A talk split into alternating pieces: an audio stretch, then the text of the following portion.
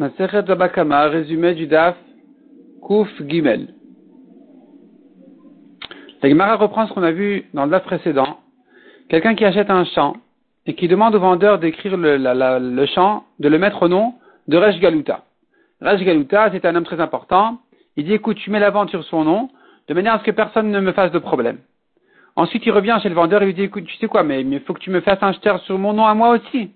Et le vendeur, il refuse de lui faire un deuxième shtar. Dans ce cas-là, on a dit, ça dépend.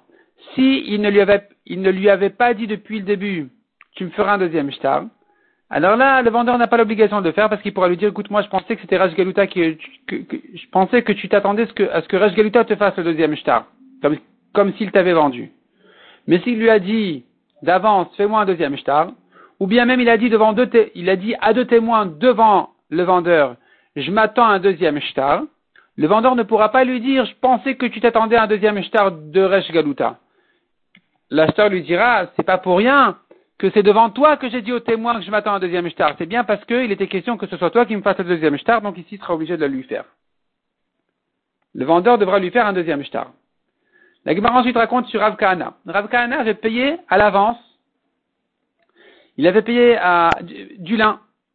Il avait acheté du lin. Il avait payé au vendeur en avance et il n'a pas encore reçu le lin. Le vendeur est allé, et au lieu de donner le lin à Ravkana pour qu'il puisse le vendre, il l'a vendu lui-même à quelqu'un d'autre, et avec ça, il a gagné d'argent. Donc Ravkana avait mis quatre zouz, le vendeur l'a vendu pour huit zouz, il voulait rendre à Ravkana les huit zouz.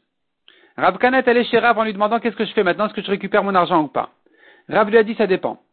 Si le vendeur, quand il a vendu ton lin, il a dit aux acheteurs, c'est le lin de Ravkana que je vous vends, tu auras le droit de récupérer les huit zouz.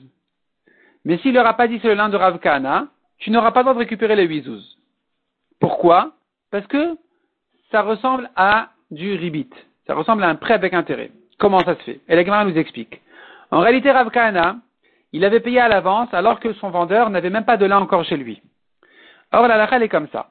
Quelqu'un qui vient chez un acheteur, chez un vendeur, il lui dit, regarde, je te paye à l'avance, la marchandise que tu me donneras au fur et à mesure au courant de l'année.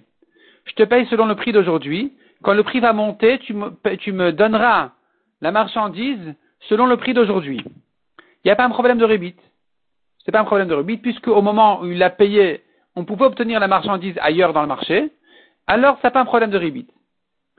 À condition qu'il lui donne en marchandise.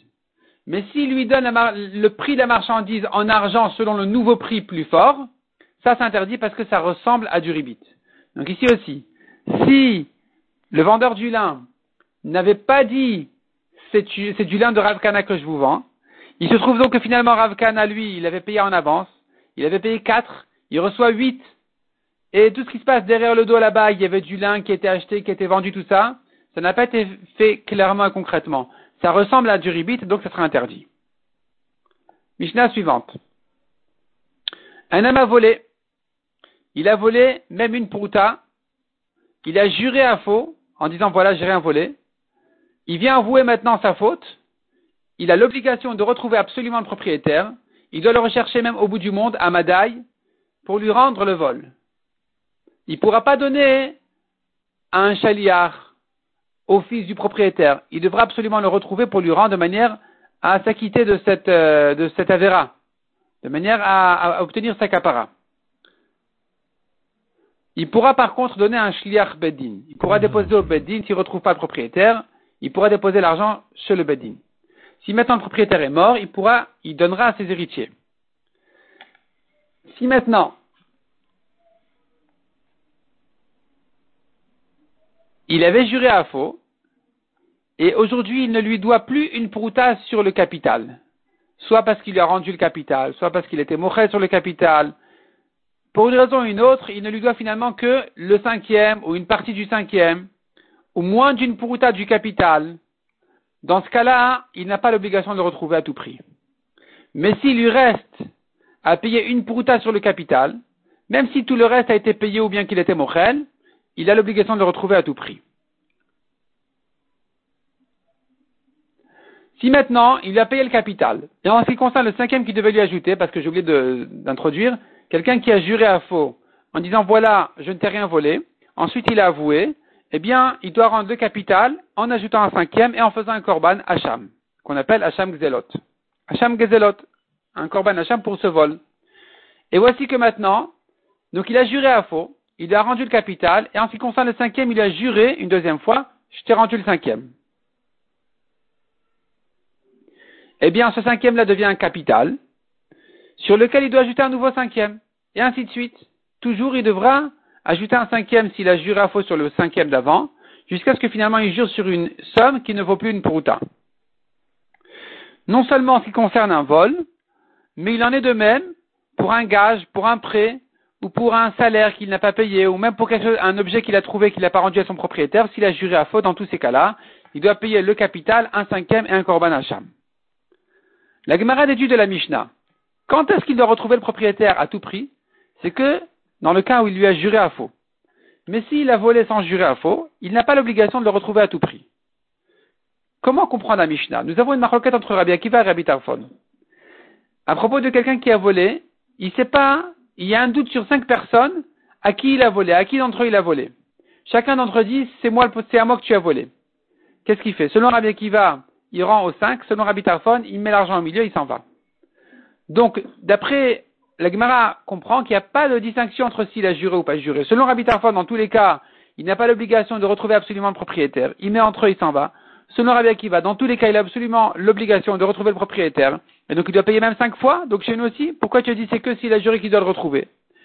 La Gemara essaye de répondre que notre Mishnah va comme Rabbi Akiva et que c'est que s'il a juré qu'il doit le rendre. La Gemara repousse. Elle essaye de dire que ça va comme Rabbi Tarfon, que c'est que s'il n'a pas euh, c'est que s'il n'a pas juré que Rabbi n'a, que Rabbi a permis de ne pas retrouver le propriétaire, mais s'il avait juré, il doit le retrouver absolument. La repousse ça aussi. Finalement, après un long développement, la conclut et dit comme ça. Le cas de notre Mishnah ne ressemble pas à la marque de Rabbi Akiva et Rabbi Tarfon.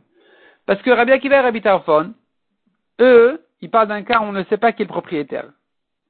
Dans ce cas-là, il y a une discussion est-ce qu'il doit rendre au 5 ou pas? Mais s'il a retrouvé, le, ici, connaît huit propriétaires, comme le cas de notre Mishnah, ici, à partir du moment où il a avoué, s'il n'a pas juré, il a avoué facilement. Il a dit, écoute, la, vérité, je t'ai volé, je fais vas, je veux te rendre. Et voici qu'il ne le retrouve plus. Alors ici, on suppose que le propriétaire serait d'accord que l'argent reste chez le voleur le temps de le rencontrer. Puisque voilà, il était sincère, il voulait rendre l'argent, donc, s'il ne le rencontre pas, c'est pas grave. Donc, il est d'accord. Ça peut rester chez lui.